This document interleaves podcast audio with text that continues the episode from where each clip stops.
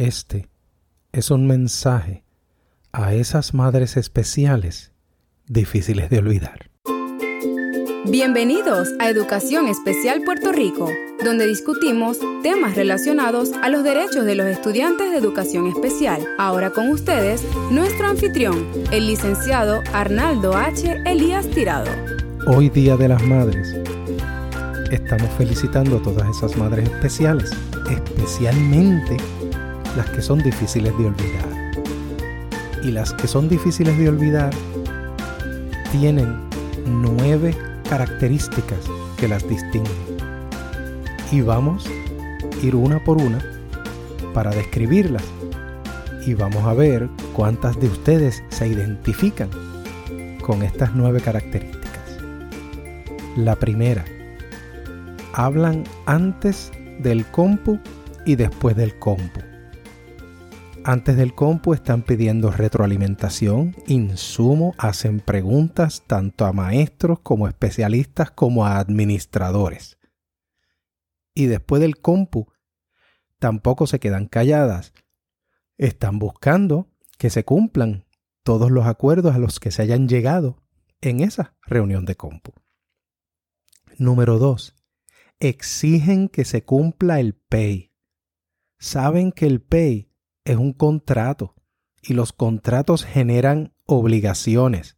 Por lo tanto, las obligaciones que se hayan generado en el PAY se tienen que cumplir y por lo tanto no se rinden exigiendo el cumplimiento del PAY.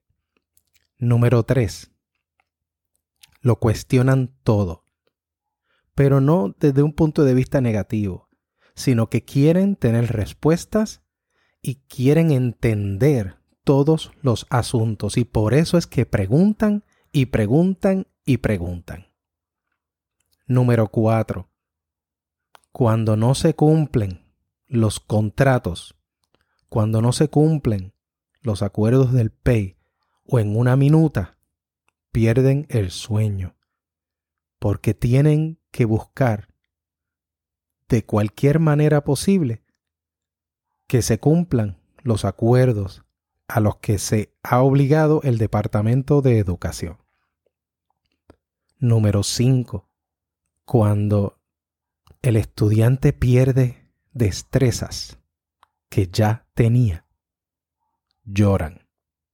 Lloran ante esa pérdida de destrezas que nunca debió haber ocurrido. Pero eso les da más fuerza para ir y abogar por sus hijos. Número 6. Son la voz del estudiante. Cuando el estudiante no tiene voz. Ya sea porque no es verbal o ya sea porque no puede expresar todo lo que siente, pues se convierten en la voz del estudiante. Número 7. Cuando se llegan a áreas altas que no se soñaban, lo celebran de una manera gigante. Y de la misma manera, cuando hay bajas, no se lo desearían a nadie. Número 8. Hay veces que temen la adultez que van a experimentar sus hijos. En lugar de soñar esa adultez como todo padre que está viendo el futuro de su hijo desarrollarse. Y número nueve, no se rinden. Cuando hay que defender a los hijos, no se rinden.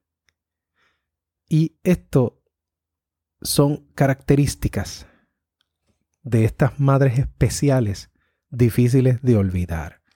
Estas son las madres especiales que son parte del 4%. Y hoy, Día de las Madres, nosotros aquí en Educación Especial Puerto Rico, nos quitamos el sombrero y las felicitamos. Este ha sido nuestro episodio de hoy. Siempre recuerden escuchar todos los episodios y por favor compartan esta información con otros padres que se pudieran beneficiar. Nos despedimos por ahora, pero gracias por ser parte del 4%.